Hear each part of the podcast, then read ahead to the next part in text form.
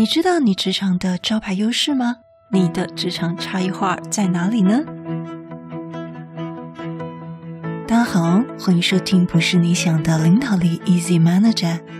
没时间读商业管理的书吗？不是你想的领导力，是能让你用听的读书会。今天我们继续一起读这本哈佛商业好评的好书《The Making of the Manager》后天经理养成之路。让管理职员们获得管理心法与反思应用。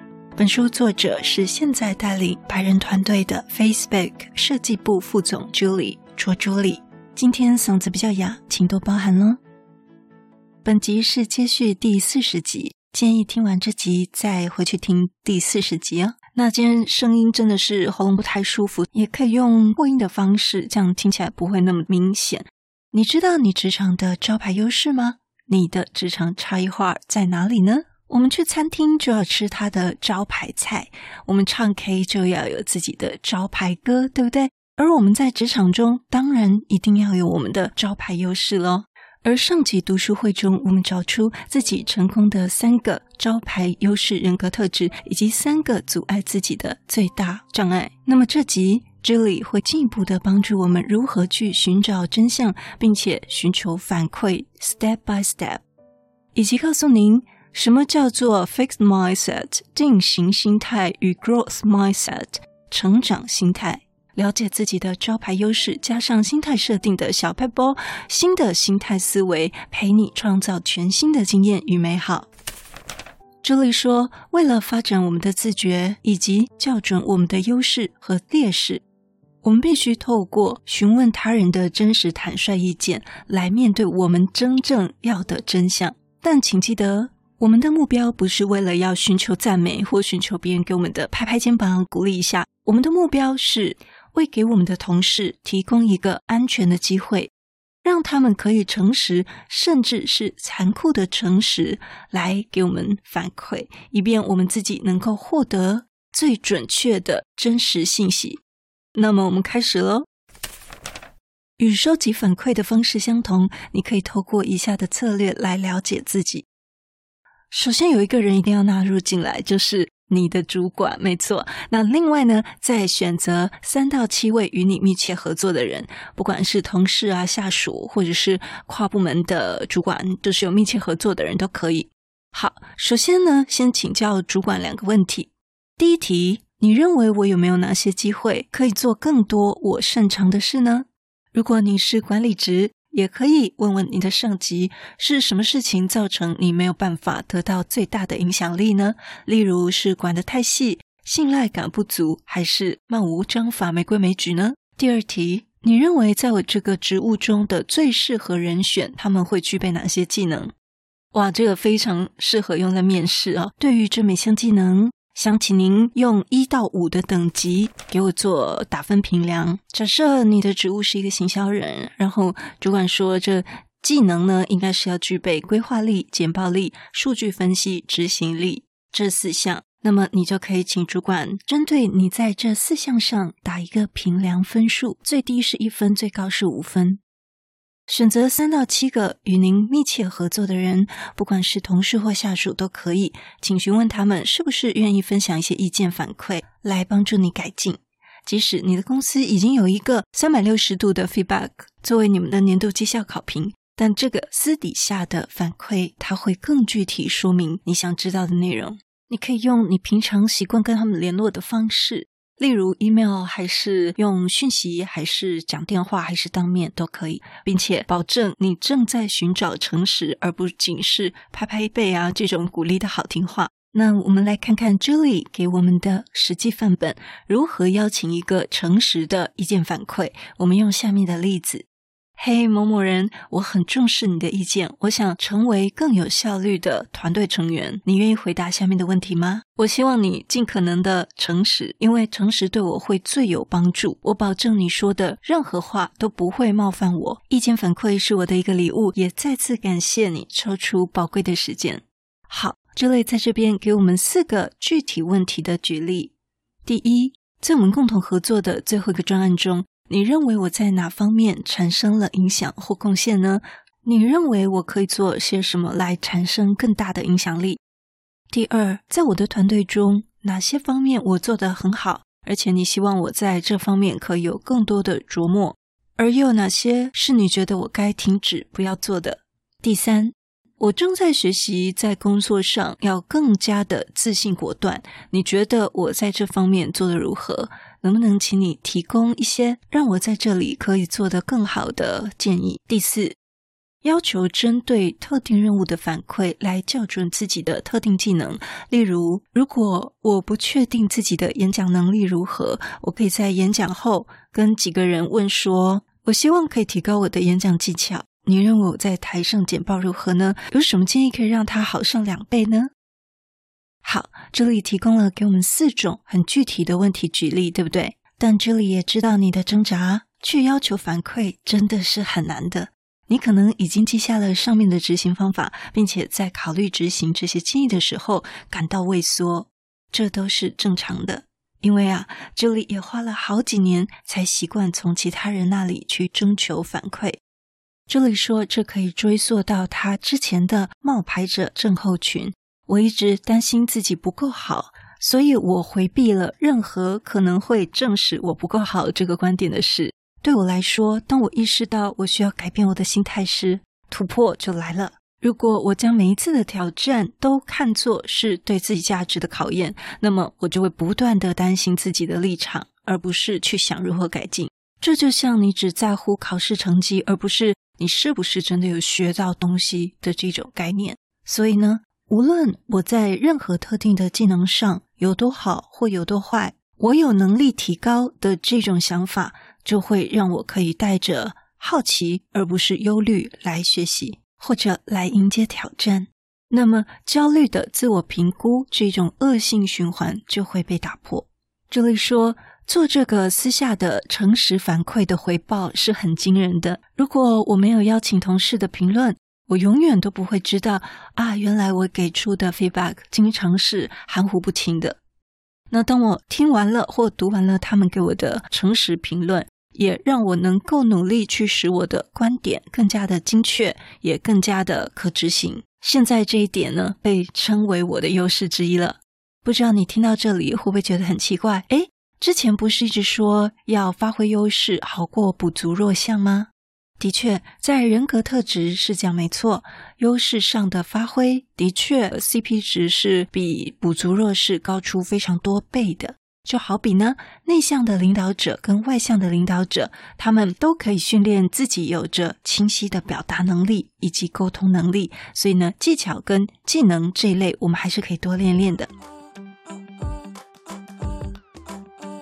中场休息时间。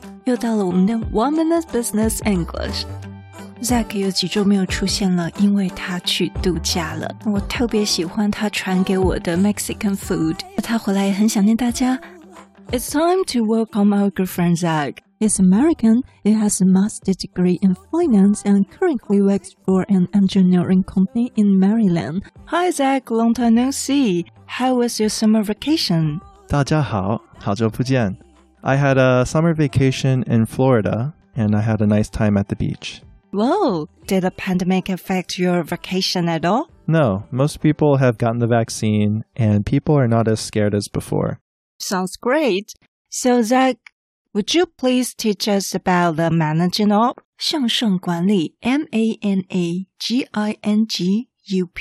Sure. Managing up means to build a successful working relationship with a superior, manager, or an employer. Managing up 与上司、经理或雇主建立成功的工作关系，也就是向上管理。My coworker is known for his ability to manage up. He knows our boss's needs very well, and our boss tends to rely on him the most. My coworker is known for his ability to manage up. 我的同事以向上管理能力着称。He knows our boss's needs very well. 他非常了解我们老板的需求。And our boss tends to rely on him the most. 我们老板往往最依赖他。Henry is terrible at managing up.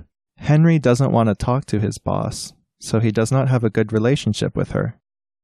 Henry is terrible at managing up. 亨利的向上管理很差， Henry doesn't want to talk to his boss, so he does not have a good relationship with her. 亨利不想跟老板说话，所以跟他关系不好。 All right, and that's all for today. Thank you so much, everyone, for listening, and have a great day. Thank you, Zach. See you next time. See you next time. 这里这里介绍到一本书，是比尔盖茨所推荐的成功心理学书籍，在全球热销了一百八十万册。这是什么书呢？英文书名叫《Mindset》，中文翻译叫做《心态致胜：全新成功心理学》。在这本书中，心理学家卡罗尔他描述了两种不同的心态，他称之为定型心态 （Fixed Mindset），还有成长心态 （Growth Mindset）。有兴趣可以参考，我把补充资料放在资讯栏，是一个五分钟 YouTube 的英文影片，所以请打开它有中文字幕的部分，要点一下才会开启哦。现在请跟我做一个小测验，来看看自己是属于哪一种心态。好的，下面 A、B 两个选项，请问你比较同意哪一项呢？A，我们可以一直学习新事物、新技能，但智力是个人基本素质，没有办法有多大的改变。B。不论你是哪种类型的人，总是能够明显的改变。好，你是选了 A 还是 B 呢？如果你选的是 A，那么你就是偏向定型心态的人，认为聪明才智是天注定，永远无法改变。定型心态的人呢，会觉得失败就代表着不聪明，就像前面遭遇挫折的同事，会将失败归于自己不聪明。如果你选 B 的话，成长心态就是认为天赋只是一个起点，成功是要靠努力。认为成功是指做到最好的自己，而不是比别人好。将挫折与失败视为挑战，只有尽一切努力才有可能成功。认为每一次遭遇挫折都可以从中间找到改善方法，是一个不断自我精进的工作者。好，让我们一起来动动脑，来想想看下面几个情境。如果是你的话，再次确认你是定型心态还是成长心态呢？我们来看情境一：当你完成了一项任务之后，你的主管给了你一些改进的建议。定型心态的人会觉得：“哦，我真的搞砸了，我的主管一定认为我是一个白痴。”而成长心态的人呢，会想：“我很感谢我的经理给我了这些技巧。”现在我所有未来的任务都会变得更好。记得我们之前从主管的角度讲过建设性反馈，对不对？前面几集。但我们有一个怎么样的耳朵也是很重要的哦。回想看看，如果老师在美劳课指导我们要如何改进我们正在做的作品，定型心态的小明，他可能会认为：哇，老师你在批评我，诶，我根本不想听。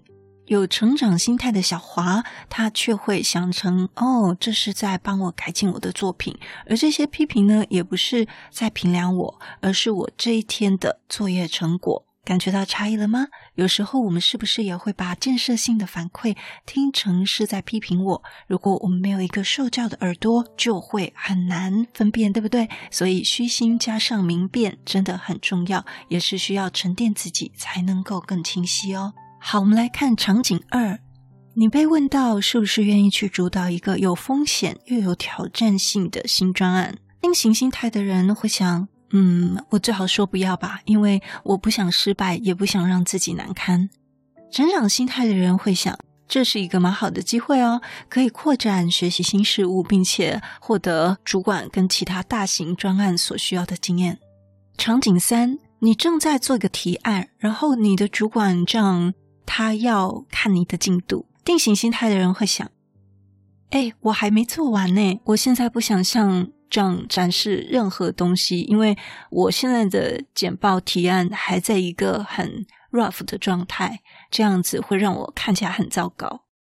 成长心态的人会想：嗯，这样的 feedback 可能会对我非常有帮助哦。事实上，我应该。与更多人分享我早期的想法，这样我就可以提前解决任何潜在的问题。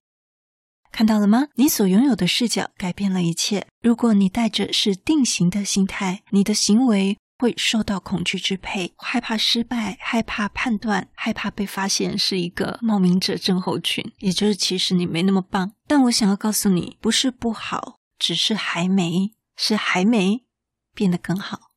有了成长心态，你就有动力去寻找真相，并且寻求反馈，因为你知道这是最快可以带你去你想去地方的路径。下周我们在 MixerBox 的 VIP 线上职场咨询室会跟大家分享进阶篇，如何透过三个步骤教我们怎么样来锻炼自己的成长心态。好，博客来说呢，这本书是比尔盖茨年度唯一推荐的成功心理学书籍。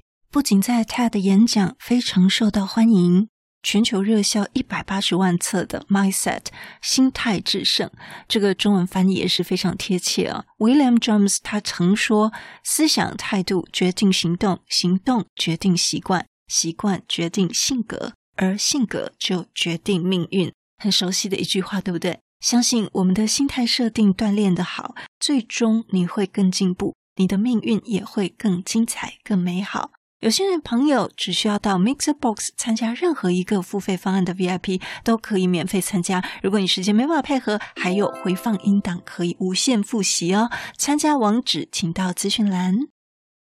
如果你对我们节目有任何的想法，或者你觉得我们节目有带给你一些收获，都邀请你到我们 Apple Podcast 给我们五星评分与留言。如果你还没有订阅过，也麻烦你免费点点订阅或关注，再把这个节目分享给你身边你认为会有需要的人。也欢迎免费加入 Instagram，你可以在脸书上直接搜寻“用听的哈佛商管读书会”，就可以找到我们。我相信，只要你愿意给予。加入社团会给你更多的收获哦！最后要邀请你，现在就来帮自己加分，期待透过知识价值的传递，让你可以在赞助方案中得到最大的受益。现在回到资讯栏里面，点选 YouTube 有两分钟 3D 卡通人物的说明影片哦。我知道你是非常非常忙碌的，但是你却选择收听我们这一集的节目，非常的感谢，而且你也是最棒、最优秀的。不是你想的领导力，是能让你用听的管理读书会，轻松就能让你用在职场上。祝福你有一个很棒的一天，我们下次见。